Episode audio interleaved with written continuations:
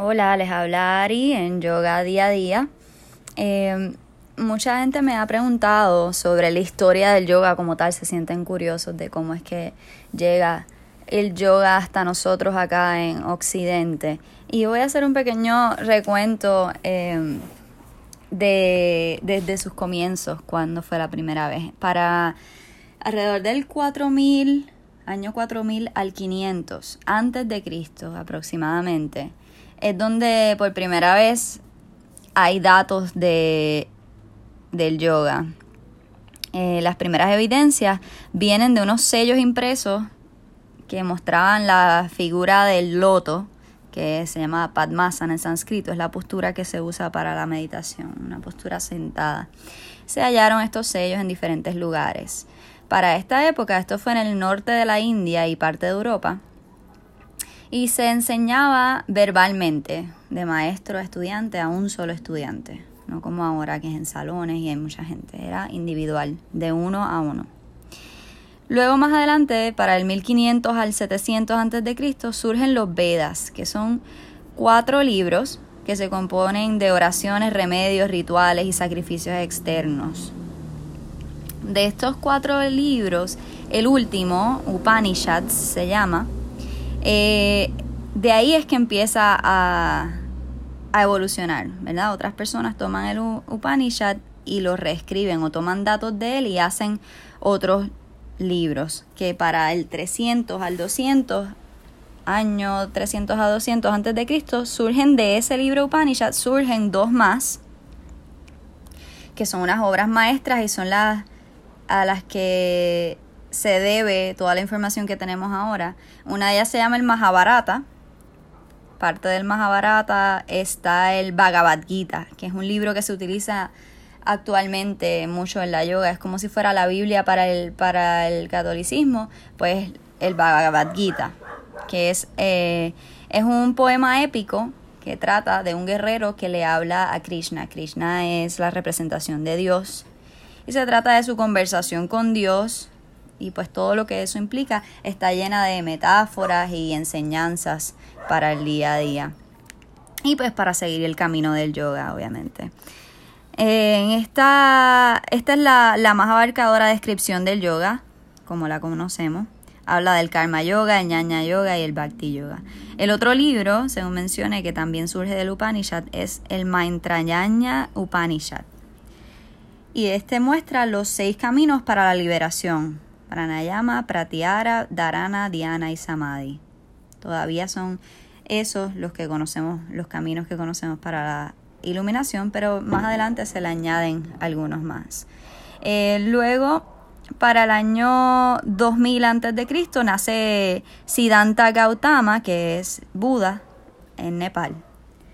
Eh, y trae toda su filosofía del amor y, de, y llega a la meditación, a la iluminación a través de la meditación.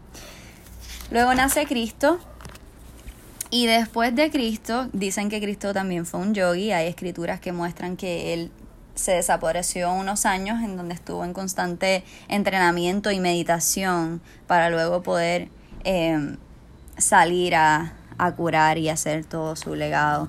Em, más adelante en el 200 al 300 después de Cristo surgen los Yoga Sutras de Patanjali. Y este también es uno de los libros más famosos ahora mismo por el cual se dejan llevar el yoga. Lo recomiendo que lo compren, lo lean. Em, Trata principalmente sobre la concentración, la disciplina de la mente, el control de la mente y el potencial psíquico que tenemos cada uno y que podemos desarrollar si seguimos los pasos que nos recomienda el autor. Indica cómo trascender la condición humana y obtener la liberación de todos los condicionamientos dolorosos de la mente ordinaria. Y nos muestra los ocho pasos para llegar a la iluminación, que básicamente son los mismos seis anteriores, añadiéndole dos más, que son los llamas y ni llamas. Son las leyes de ética universal, que más adelante estaremos discutiéndolos en otro episodio. Entonces, para estos son los ocho pasos que se utilizan actualmente en el yoga, en todas las clases de yoga, ¿verdad?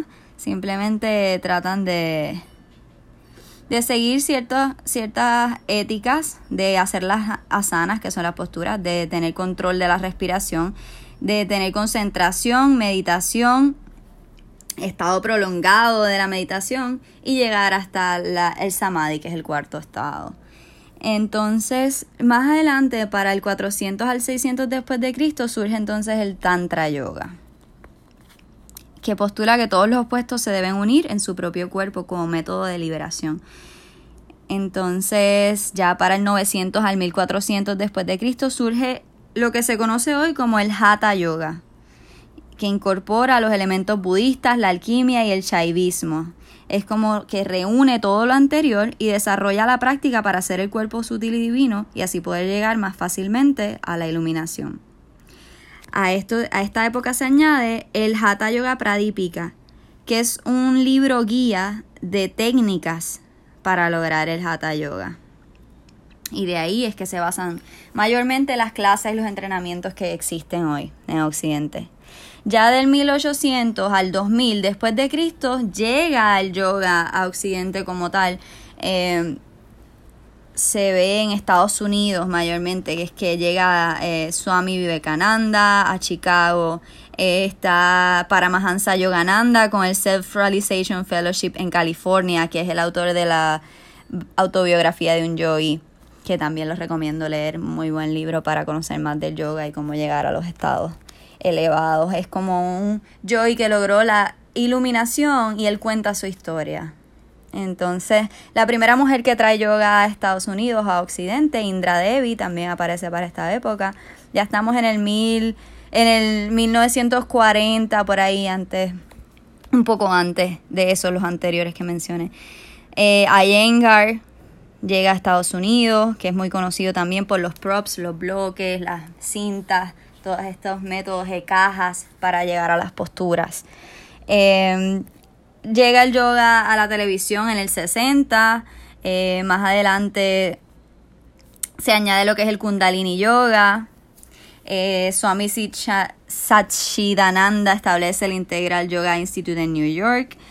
Eh, Iyengar presenta yoga en Michigan. Entonces, Sri Dharma Mitra, que es mi maestro, llega y establece en New York el Yoga Asana Center en City Hall. Eh, y así, todos estos maestros, David Life y Sharon Gannon, establecen el Jiva Mukti también en New York. Está Patajavi Joyce, establece la Ashtanga Yoga Vinyasa en Estados Unidos para el 75. Y, y así sucesivamente hasta lo que conocemos hoy como yoga. Em, fue todo un proceso desde que se pudo encontrar, ¿verdad? Las primeras evidencias antes de Cristo hasta los maestros que las trajeron a Occidente y establecieron sus estudios mayormente en Estados Unidos. Y luego sigue por ahí esparciéndose hasta ahora. Pues eso es todo por hoy. Gracias por escuchar aquí Yoga Día a Día.